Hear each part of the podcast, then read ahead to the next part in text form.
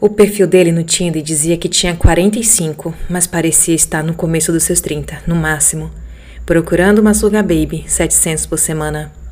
Parecia bom demais para ser verdade, mas como uma universitária sem grana, estava disposta a arriscar.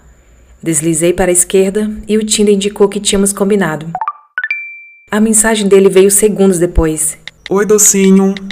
Me encolhi com asco daquela palavra. Eu odiava, mas 700 dólares são 700 dólares. Então engoli o orgulho e respondi: Oiê! O nome dele era Jack. Disse que tinha seu próprio negócio, mas nunca especificou que tipo de negócio era. Conversamos por um tempo, até que pediu meu Pix para mandar o primeiro pagamento.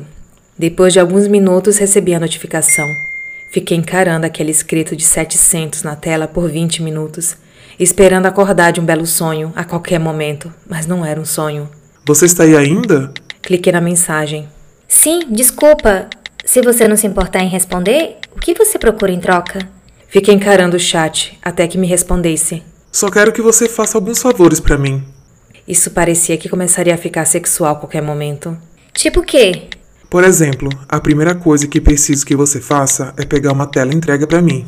Isso parecia inocente, mas eu ainda esperava uma reviravolta. 700 dólares para pegar uma encomenda? Não sou tão ingênuo assim. Dos correios ou algo parecido?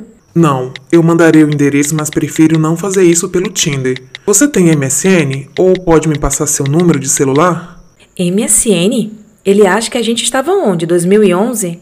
Decidi dar meu número e ele me mandou uma mensagem com o endereço imediatamente, seguido pelo endereço de sua casa, onde eu teria que levar a encomenda. Não estou em casa agora, mas tem uma chave embaixo do vaso de flor azul perto da porta. Entre e ponha o um pacote em cima da mesa de café da sala de estar. Tranque a porta quando entrar e tranque a porta quando sair.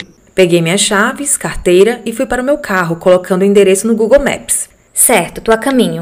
Meu celular vibrou enquanto dava partida no carro. Tô falando sério. Tranque a porta nas duas vezes, por favor. Achei isso um pouco excessivo, mas prometi que faria. A casa parecia abandonada. Tinha uma cerca de arame com uma porta quebrada meio caída, se segurando por um fio. Se destacava como um dedo podre, cercada de outras casas que eram muito melhores em comparação com aquela. Você está aqui para pegar o bagulho do Jack? Olhei para a frente e vi um homem parado na porta aberta da casa. Ele fazia a entrada quase desaparecer sua cabeça roçando no batente superior da porta. Era enorme, em altura, em músculos, e seu torso inteiro era coberto de tatuagens. Ah, sim, eu acho. Respondi, sem sair do meu lugar na calçada. Fique bem aí, me disse. Fiquei. Acho que nem se ele pedisse por favorzinho eu sairia dali. Olhei em volta e percebi que não tinha mais ninguém na rua. Eu era uma garota de 21 anos sozinha em uma rua deserta. Coloquei minhas chaves do carro entre os dedos. Alguns minutos depois, um homem voltou segurando uma caixa de papelão. Era mais ou menos do tamanho de uma caixa de sapatos, mas manchada e molhada em alguns cantos. Pode abrir seu carro? Abri o porta-malas. Eu não queria aquilo nos bancos e ele colocou lá. Pronto, tudo certo. Valeu, respondi. Andei em direção do banco do motorista e abri a porta do carro. Ah, mais uma coisinha. O cara exclamou. Olhei para ele. Tome cuidado, me advertiu. Não respondi. Coloquei minha música bem alto enquanto dirigia até a casa do Jack, esperando que isso diminuísse minha ansiedade. Não diminuiu. Estacionei meu carro na entrada de pedra e fiquei sentada lá dentro, admirando a casa. Era uma casa enorme, com pilares de pedra na varanda da frente, com a grama mais verde que eu já vi na minha vida. Desliguei o carro e saí. Peguei o pacote e andei até a entrada da frente pegando a chave onde ele disse que estaria. Abri a porta e entrei, fechando nas minhas costas. Pensei no que ele havia dito sobre trancar a porta assim que entrar. Achei que era um pouco demais, mas enquanto observei a porta fechada, algo me fez esticar a mão e trancá-la. Andei lá por dentro, meu pé amortecido pelo grosso carpete marrom, admirando cada detalhe. Todos os móveis eram de madeira e pareciam absurdamente caros. Eu poderia me formar pelo menos umas 300 vezes só com a grana gasta para mobiliar aquela casa. Coloquei o pacote na mesa de café e, enquanto voltava para a porta, ouvi um telefone tocando em algum lugar dentro da casa. Congelei. No meu bolso, meu telefone vibrou. Peguei e li. Não atenda nenhuma ligação que não seja de Marvin. Coloquei meu celular de volta no bolso e segui o som do telefone, enfiando minha cabeça dentro de diferentes cômodos antes de finalmente encontrá-lo em um escritório. Andei até a escrivaninha e li o identificador de chamadas. Chamada de Jack. Estranho. Peguei meu celular e li a mensagem de novo. Estava começando a ficar um pouco assustada e decidi não atender, só para ter certeza, e saí da casa lembrando de trancar a porta.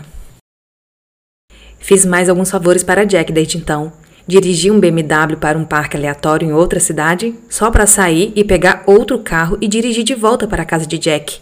Ele me fez almoçar com um de seus empregados, que me deu uma maleta que tive que entregar na casa que peguei aquela primeira encomenda, me deixando bem avisada que saberia se eu olhasse o que tinha dentro. Várias vezes pediu para eu ir até essa casa e ficar um pouco com aquele cara, que a propósito se chama Júlio. No total fiz 3.500 dólares. Recentemente, Jack me pediu para passar a noite em sua casa. Acordei com a mensagem dele. Preciso que você passe a noite na minha casa. Eu nem sequer tinha o conhecido pessoalmente, mas havia conversado com ele no telefone algumas vezes. Prosseguiu dizendo que me pagaria mil dólares se eu passasse a noite em sua casa, se eu seguisse as regras. Dirigi até a casa dele naquela noite. A entrada de carros estava vazia, como normalmente estava, mas a luz da varanda estava acesa. Andei até a entrada, destranquei a porta, entrei e tranquei de novo. A casa parecia igual. Jack havia me informado antes pelo telefone que deixaria as regras em cima da mesa da sala de jantar. Deixei minhas coisas na sala de estar. Minhas bolsas pareciam sacos de lixos comparados aos móveis chiques daquela residência.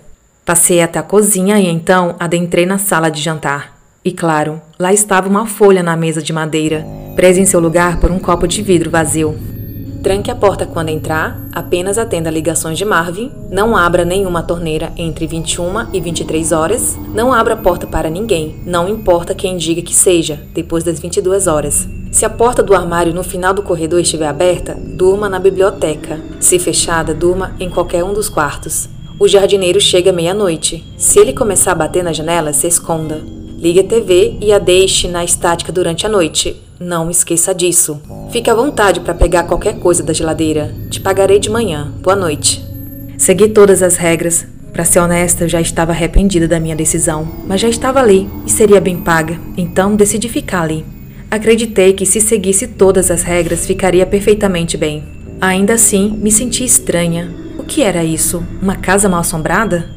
Mesmo assim, vaguei pela casa por algumas horas. Planejava ir dormir por volta das 21 horas, sendo que todas as bizarrices pareciam acontecer depois dessa hora, e preferi evitar a fadiga. Às 20h50 escovei os dentes, usando a torneira pela última vez antes das 21 horas. Olhei o armário no final do corredor e, como estava de porta aberta, Peguei minhas coisas e fui para a biblioteca, pronta para dormir no sofá. Tranquei a porta, só para ter certeza, e deitei no sofá, dando uma olhada nas minhas redes sociais. Não tinha recebido nenhuma nova mensagem de Jack e comecei a imaginar cenários e razões por trás daquelas regras tão rígidas e peculiares para sua casa. Eu devo ter adormecido em algum momento porque, exatamente às 22h16, acordei com o tocar da campainha. Estava prestes a me levantar para checar quem era, quando me lembrei da regra. Não abra a porta para ninguém, não importa quem diga que seja, depois das 22 horas. Continuei no sofá tentando não me mexer, paranoica que ouviriam qualquer movimento que eu fizesse. É a polícia, abre a porta. Não me mexi. Olá? É a polícia, abra ou vamos entrar à força. Ainda assim não me mexi, mas consegui ouvir as batidas do meu coração como tambores em meus ouvidos. O silêncio se estabeleceu por algum tempo depois disso. Então a campainha soou de novo. Sou eu, Jack, me deixa entrar. Parecia a voz de Jack, mas ainda assim não levantei. Ele devia ter as chaves da própria casa, certo? Por que precisaria que eu abrisse para ele? Isso continuou por mais uma hora. Pessoas diferentes batiam na porta, anunciando quem eram, e depois desapareciam quando eu não respondia. Finalmente consegui dormir, e o jardineiro nunca apareceu. Quando acordei na manhã seguinte, ouvi alguém na cozinha. Levantei lentamente e destranquei a porta, tentando fazer o mínimo de barulho possível, levando meu celular comigo e atravessando a sala até a cozinha. Parei na entrada e espiei. Era Jack. Estava de pé na frente do fogão, mexendo algo enquanto a cafeteira fazia seu trabalho na bancada atrás dele. Ei, bom dia! Disse quando me viu.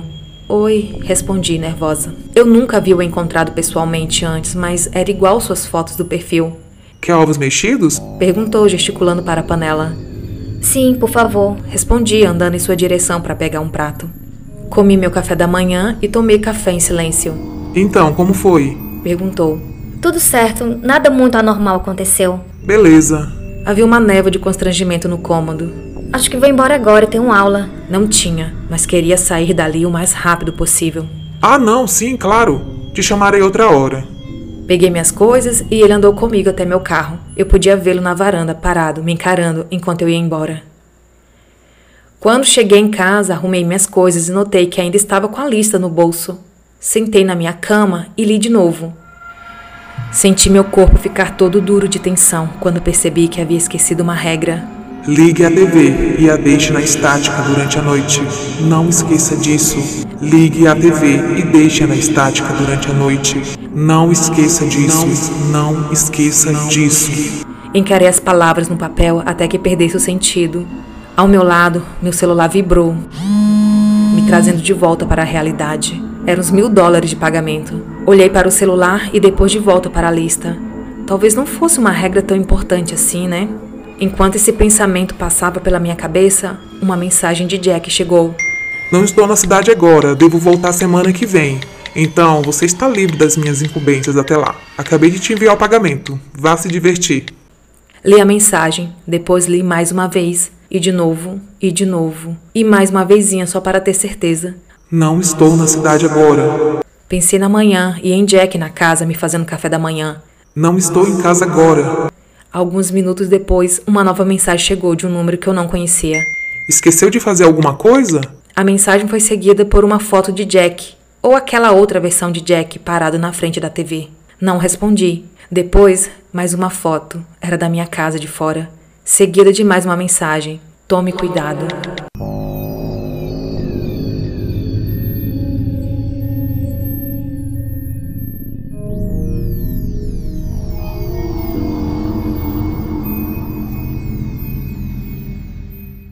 Pessoal, acabei de ler uma creepypasta chamada Meu Sugar Daddy me pede favores estranhos. Essa creepypasta, ela tá em vários ambientes virtuais, é, YouTube, vários sites de creepypasta, e foi difícil achar a autoria, né, que ela foi traduzida, mas em um site eu descobri que é da Gabi Rivera, ela não é do Brasil, não sei de onde que ela é. E é isso, eu espero que vocês gostem. E aproveitem, gente, que eu vou colocar os créditos para ela, né? Mas se der algum problema de autoria, né, direitos autorais, é, vou ter que retirar futuramente. E é isso. Espero que vocês gostem.